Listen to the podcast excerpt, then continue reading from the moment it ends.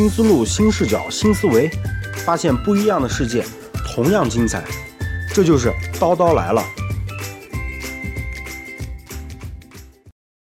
大家好，欢迎收听叨叨来了的第一期节目。随着时代的发展，科技的进步，我们现在的生活越来越多的在跟技术打着交道。我们每个人都拥有一台手机，也许很多人都拥有不止一台手机，并且现在的手机已经没有它以前那名字叫移动电话了。它的功能现在已经不局限于打电话、发短信了，我们更多的在用它购物、聊天、社交等等的功能。仿佛现在这种变化正越来越快的发生着。如果什么时候我们去山里待一个月，我们再出来，也许我们发现，我们好像已经不知道这个世界上发生了什么。但是仿佛在我们身边有一些事情又是没有发生着变化的，每年都在提。比如说今年，好像我们又见到了保就业、最困难的就业一年等等的词语。好像是的，我们技术在不断的进步，我们在一点一点的在往前走。但是为什么我们现在就业却压力越来越大，大学生越来越找不到工作了呢？而找到工作也越来越不理想了呢？主流观点有很多，那么我简单的列举一个，看看你是不是这样想的。首先有人会说了，现在经济正处于下行压力非常大的一个时期，那么自然经济不好，那么就业肯定不好嘛。我相信很多人对这个观点是很支持的。那么还有一些人说，由于教育问题扩招。现在大学生那么多，满大街都是大学生，你大学生自然就贬值了嘛？你还想当天之骄子呀？没门儿！并且现在大学生也许没有那么好的学习精神，可能他更多的是在应付，更多的是在混吃等死。可能有人甚至这样形容。但是这些观点到底对不对呢？我不好在这里评论。但是直到我看到了这样一本书，我发现其实应该还有其他因素让我们的就业越来越困难了。它的名字就是与机器赛跑。我先简单给大家卖个关子，等到后面再把观点告诉大家。我们先来看看书中所列举的美国的情况，让我们看看美国现在正在发生着什么。书中呢有这样一组数据，我印象比较深刻。他说的是在二零一一年七月份，美国当月的新增就业岗位十一点七万，相比五六月份都有提高，五六月份都没有超过十万。我们对这个数据自然是没有什么概念了，但是书中呢是这样说的。这十一点七万个就业岗位还远远不及当月的人口增加数量，这听起来很可怕吧？但是书中呢还说了这样一句话：在美国目前有一千两百万人需要再就业，要注意哦，这一千两百万人可不是没有工作，这一千两百万人是想找工作还找不到工作。这样看的话，好像就业问题不单单是我们中国一个国家的问题，好像全世界很多地方都有这样的问题。那么我们现在把它简单的归结于教育问题、经济问题，是不是有些太片面了？书中还列举了其他的大量数据，我在这儿就不一一给大家列举了，听着也比较枯燥。那也是经济学家干的事情，我们是脱口秀节目，我们又不是中央二台的财经播报节目。那么我简单给大家归纳一下吧，提出来了这样几点观点：首先，美国的经济是在增长的，但是美国的就业压力却在逐渐的增加。同时，美国的中值收入没有了强劲增长，并且中值收入有的时候还大幅下降。好像这里面提到了一个概念，叫中值收入，我们不太熟悉。我们国内呢，通常比较喜欢用平均收入。呃，它俩的区别是什么呢？我来给大家举个例子。比如说，我们屋里现在有五个人，平均收入很简单，我们的收入相加除以五，平均收入。那么我们的中值收入呢？中值收入把我们的呃，收入排名，然后呢，取出中间这个人，也就是第三名的这个人的收入拿出来，作为我们的中值收入，来权衡我们的平均的一个收入水平。那么中值收入跟平均收入相比呢，它有一些优点，比如说这时候突然比尔盖茨进门了，我们变成了六个人，我们的平均收入好像显示我们都很有钱，我们都是亿万级的富豪，但是好像这钱没有多大意义啊，比尔盖茨不会给我们。我实际还是挣这些钱，中值收入的话，并没有发生太大的变化，所以说这样看来的话，好像我们明白了为什么我们每次看完平均收入，好像我们都在拖经济的后腿，可能是这个原因。书中呢也提出来了几种主流的观点，首先他的第一个观点呢就是说，呃，这一切呢是由经济周期导致的，也就是目前经济处于萧条状态，所以说就业不好，好像跟我们的经济下行压力大是同样的一个概念。书中还提到了一个比较有趣的观点，也就是说，把技术比作一个个果子，我们人类呢所取得的这些技术进步就是摘果子。那么在前三百年，我们很轻松的摘到了一些很简单的果子，然后我们现在呢近四十年已经来到了一个技术高原，上面的果子小了。上面的果子也少了，我们摘不到很大的果子、很好的果子来推动我们经济大幅的推进。但是这本书的作者所提出来的观点跟之前都不一样。他说，我们现在就业越来越困难，不是因为我们摘不到技术的果子，我们的技术发展慢了，而是由于我们的技术发展越来越快导致的。这时候有人会说，不会吧？技术不是推动经济进步的原动力吗？那怎么会由于？技术进步，我们找不到工作了呢，应该创造更多的岗位才是啊！别着急，我们接下来给大家慢慢分析。那么这个观点呢，其实是在1983年有一位获得过经济学诺贝尔奖的经济学家所提出来的。他当时就这样说：马匹在农业生产中扮演着非常重要的角色，但是拖拉机一旦出现了，马匹日益减少，最终彻底消失。那么现在人们在生产中扮演着非常重要的角色。那么，随着技术的进步，这个角色迟早有一天也会像马匹一样走向没落。我们回想一下历史，在之前的几次工业革命，也有不少职业是被技术所替代的，但是他们的进程仿佛比较慢。我们现在的技术进步非常的快，所以说在他们那时候需要几代人所经历的这种失业的痛苦，可能在我们这代人身上，一代人就必须要把它承受下来。说到了技术快，那么我给大家讲两个小故事。首先，第一个是2004年，有两个经济学家，他俩很有眼光，他俩说，啊，未来这个技术发展一定会替代人类的很多职位。那么我们来简单归纳归纳，看看什么能被替代，什么不会被替代吧。他当时他们俩合写了一本书，叫做《劳动的分工》。其中这本书里指出来呢，计算机对于模式识别是非常难的。那么其中有这样一个职业叫司机，他说，人类开车啊。这个眼观六路，耳听八方，很难由计算机在短时间内替代。说来也巧，正在2004年举办了一届达帕无人驾驶挑战赛，内容很简单，穿越150英里的一条路线。但是当时的第一名啊，只走了八英里，同时呢还用了好几个小时。那么当时的人们一看，哎，那驾驶这个技术，看来计算机短期内是学不会了。我们并不知道经济学家所说的。短时间内到底有多长？但是谷歌也就是在六年后，二零一零年，在它的官方微博上发布了这样一条消息：在真实环境下所测试的由他们自己改装的无人驾驶汽车取得了成功。在整个测试过程中，大约有一千多英里是完全没有人所操作的，有十四万英里是由简单人工输入操作的。在整个测试期间呢，没有。一起事故是由无人驾驶系统所导致的，仅有一起事故，还是他在等红灯的时候被后方人所驾驶的汽车追了尾。有人可能会问，这到底是如何实现的呢？其实很简单，随着未来人类计算机的能力越来越强，计算速度越来越快，传感器的灵敏度越来越高，我在车上只需要装不同的传感器，他们把信息汇集到车载电脑里头进行计算，随时来调整路线，就可以实现了。首先，无人驾驶和有人驾驶相比，它就具有很多优势，你人没有办法替代。它不会打瞌睡吧？它在路上可以随时监测各种的信息，它反应会比你快，并且有开车经验的朋友一定知道，当你距离路口不远，但红绿灯只剩个七八秒、五六秒的时候，这个时候其实你很纠结，我是加速过去呢，还是我停下？而计算机可以告诉你，它可以计算，它可以计算你能不能过去，它该加速可以加速，该减速它可以减速。而相对安全性会得到了大大的提升。当时呢，这两名经济学家还提出，说对于复杂沟通这类行业，可能计算机短期内还是不太能够替代的。我们也承认，现在可能这些翻译软件啊，帮我们翻译的文章，我们还是有很多不能看的地方啊。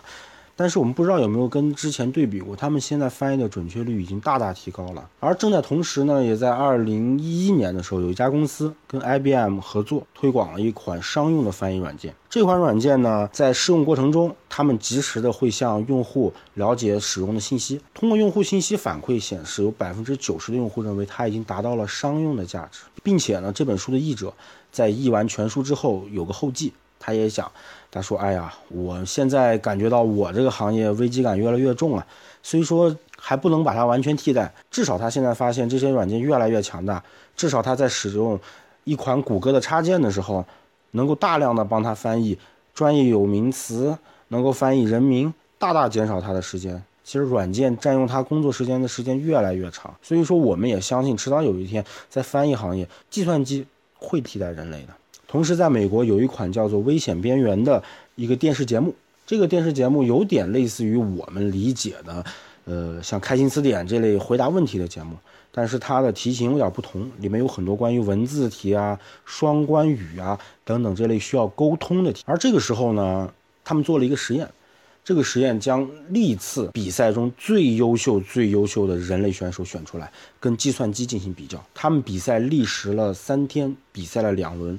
最后，计算机不出意外的取得了第一名。同时呢，他是第二名所获得成绩的三倍。有以上这样多的例子，我们可以看到，计算机目前在模式识别和复杂沟通上面已经取得了巨大的成就。也许某一天，关于这些的行业都会被计算机所替代。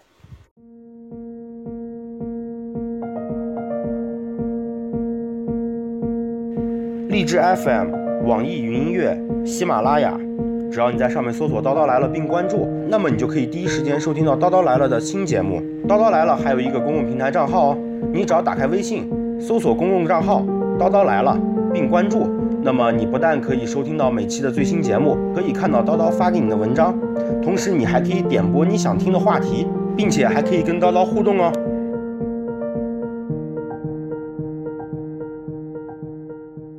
刚才呢，给大家说的都是一些现实生活中我们所看到的计算机技术迅猛发展的例子。那么我们接下来呢，来看看书中提到的两个概念，其中有一个很关键的概念，叫做棋盘下半盘效应。棋盘下半盘效应呢，是源于一个故事。这个故事呢，是国际象棋的发明者，当时发明了国际象棋，把它献给了国王。国王很高兴，说：“哎，不错，我要给你封赏，你说吧，你想要什么？”他当时说。呃，我不要什么东西，你给我粮食吧。第一个格放一粒米，第二个格放两粒米，第三个格放四粒米，以此类推，每一个格都是前面一个格的两倍。当时国王一听，这点小事没问题，去吧。但是结果呢，大大出乎了国王的意料。国王发现，把地球上所有的米放到这个棋盘上都不够。接下来呢，是一个可能大家都知道的概念，叫做摩尔定律。当时呢，是在一九六五年由英特尔的联合创始人摩尔提出的。他当时说，最廉价的集成处理器上的晶体管的数量每十二个月都会翻一倍。后来呢，大家公认进行了修正，可能是十八个月。随着后来实践的发展，大家发现它不单单的应用于硬件，而在软件、网络的发展依然适用。有人分析，从一九八八年到二零零三年这段时间，计算机的整体能力提高了四千三百万倍。有两个因素，其中处理器更好。还有一个软件的算法更好。库兹韦尔对我们之前所提出的棋盘下半盘效应进行了分析，在三十二次方以前，其实大米的数量完全是我们可以接受的一个数量，差不多是一大片稻田的价值。进入了棋盘的下半场，这个数字完全超乎了我们的想象，颠覆了我们的期待。那么我们假设从一九五八年。美国经济分析局将信息技术作为投资项目，那么我们把这一年作为起点，用十八个月作为摩尔定律的翻倍的时间，那么我们计算得到，二零零六年，我们之后其实就已经进入了棋盘的下半场。那说明什么？在未来，也许每十八个月，我们所经历的是迅速的发展，也许那个时候就已经超出了我们的想象。我们想想，从零六年以后，是不是手机就逐渐开始占据了我们的生活呢？也许这都只是技术进步的一个缩影。而说到技术进步，那么我们不得不说现在最流行的一个话题就是互联网。也许现在你不谈两句互联网，好像你都没有办法跟朋友聊天儿。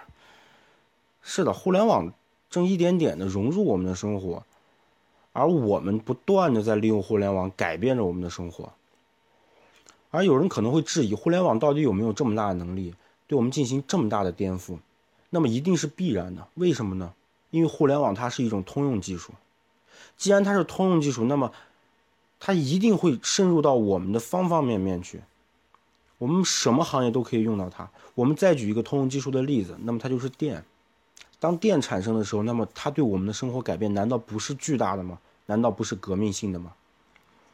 而我们现在也许正处在这个变化之中。而说到互联网带又带来我们的变革，可能会有很多概念，我们今天都不多说，因为在我们今后肯定还会慢慢的提到这些概念。那么我们今天就针对失业，我们提到有一点，它慢慢的正在去中心化，正在打散着我们的现在的一个组织的架构的形式。我们传统社会是什么样的组织架构？是一个金字塔式的组织结构，我们底下是大众，越往上越是精英阶层。我们教育也一样，我们拿教育来例子，小学、中学、大学、研究生、博士生。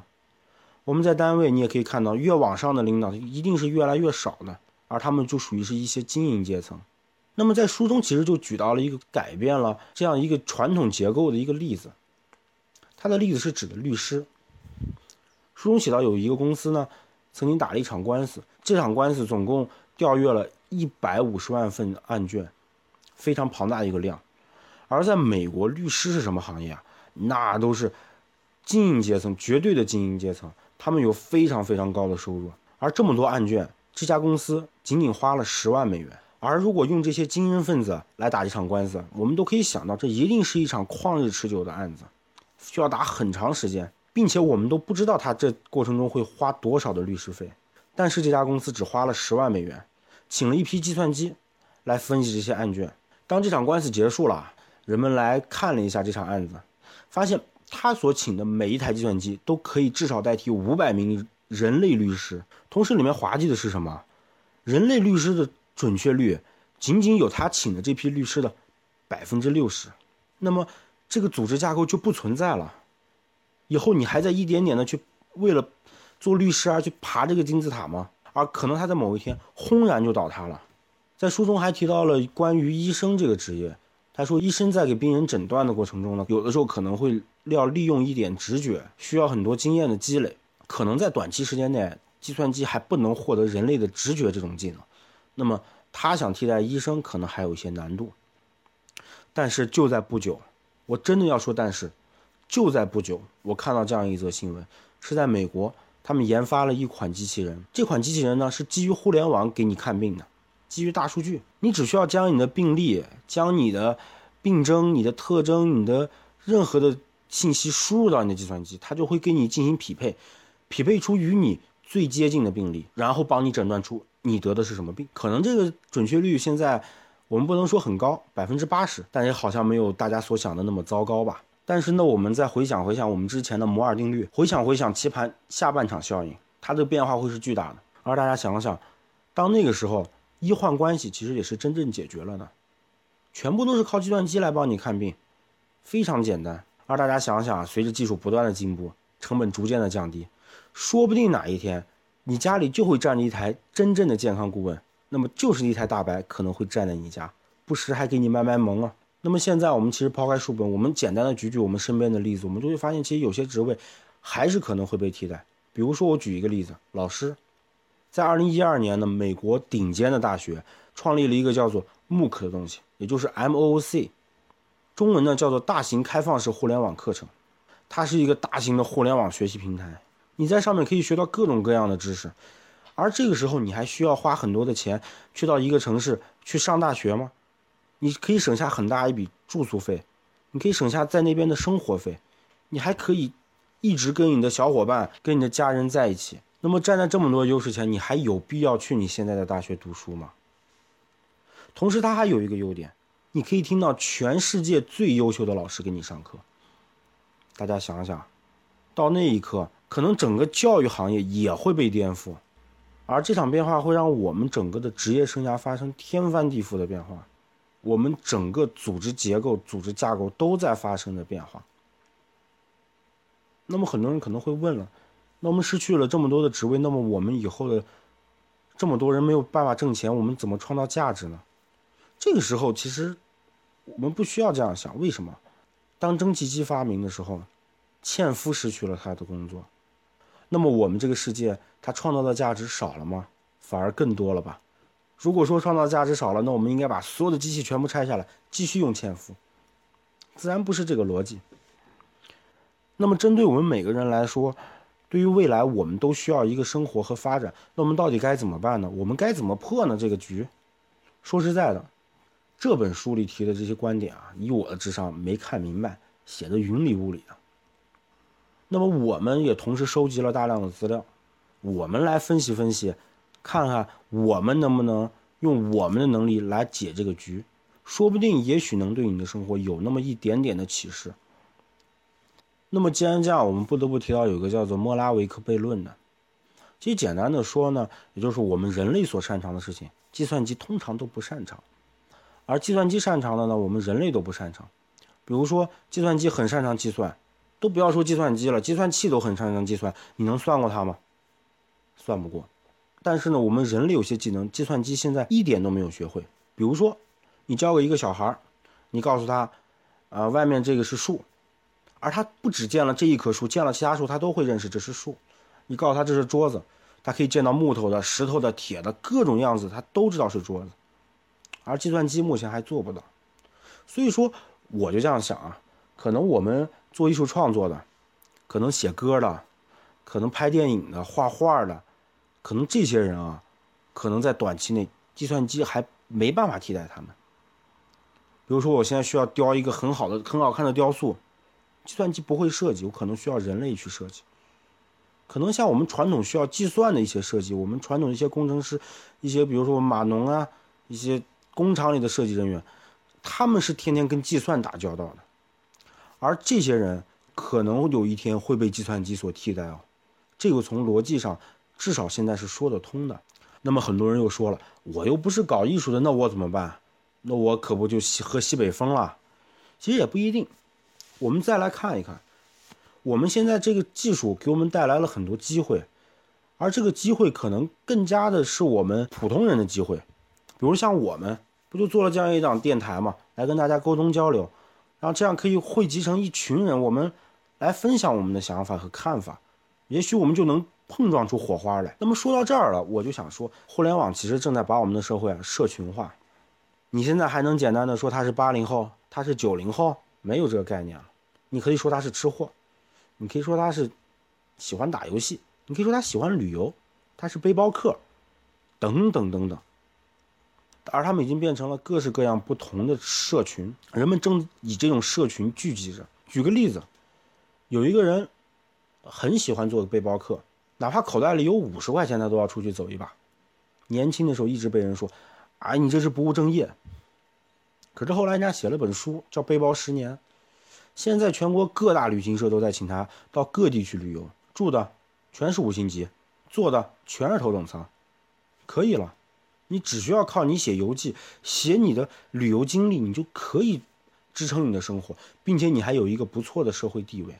那么还有一个故事，有一个小女孩，他喜欢摄影，还喜欢小朋友。那么很简单，他，那么他就可以去做儿童摄影。而传统的摄影师需要影棚，他不需要，他利用互联网告诉大家，我来为你的小孩拍摄，从早晨你小孩睁眼那一刻起，拍到你家宝贝。睡着的那一刻起，然后他经过处理，给你做一本相册，把相片整理给你，来记录你家的宝贝在家生活的完整的一天。而这个人只需要在网上发个帖子，而他现在的生活也很惬意，他可以发：我下月有计划去台北，如果有希望拍照片的家长，那么联系我。那么台北可能就会有那么几个家长，他就会联系他。我们几个家长，我们把他这几天的行程全部凑下来。给他一笔钱，让他帮我们家的宝贝拍一组照片，这就成了。他利用他的生活方式在生活着。所以说，现在整个社会都变成了社群化，而我们叨叨来了，也希望汇集这么一批爱智求真的小朋友，我们大家可以互相的交流，让我们的思想在这碰撞，产生出火花，我们能够跟大家交流出一些新的想法，来找到未来属于我们的一些路。所以说，就有的人在说，分成了三类人，一种是犬类，一种是蛙类，一种是鱼类。犬类呢，很忠实的找着主人，那么这群人就是工作的这一组，考着公务员，在不停的在职场上求职，备受老板凌辱。而还有一波人，他是蛙类。它不属于互联网时代的原住民，但是它由于进化长出了一些脚蹼，它可以在水里面游，它也算慢慢适应了这个社会。你们想想，谁的微博、谁的朋友圈里没有几个卖小东西的朋友？也许大家觉得他们挺讨厌的。换个角度来讲，而他们是利用互联网发现了在生活中的一些小的机会罢了。那么还有一种人，他就是鱼类，他是互联网时代的原住民，他在水中可以畅游。未来都是他们的，所以说慢慢的我理解了。曾经有人这样说过，具有一些陈旧思想的人，刚开始对你是瞧不起，慢慢的他就会看不懂，慢慢的他发现他就跟不上了。好像是的。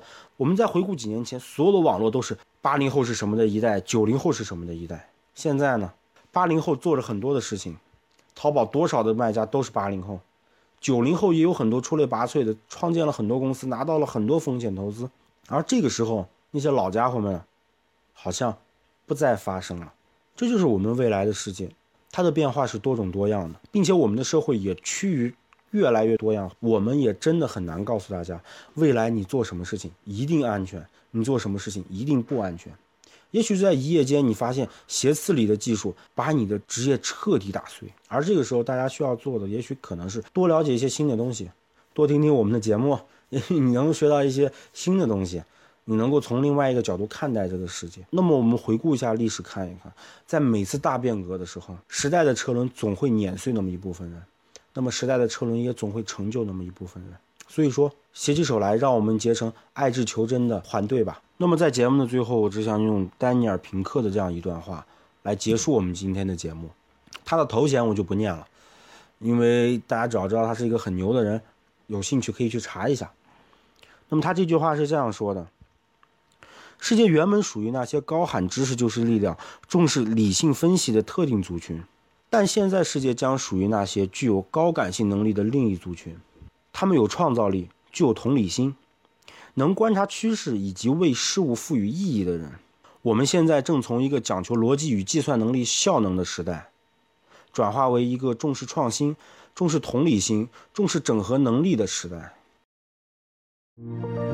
既然我们是爱智求真的小社群，那么欢迎你分享你的观点，哪怕只是只言片语，没有关系哦。只要你发到叨叨来了的微信公共平台，如果是比较长的文字，那么你发给叨叨的邮箱都没有问题。在这里，让我们头脑进行碰撞，产生出新的思想吧。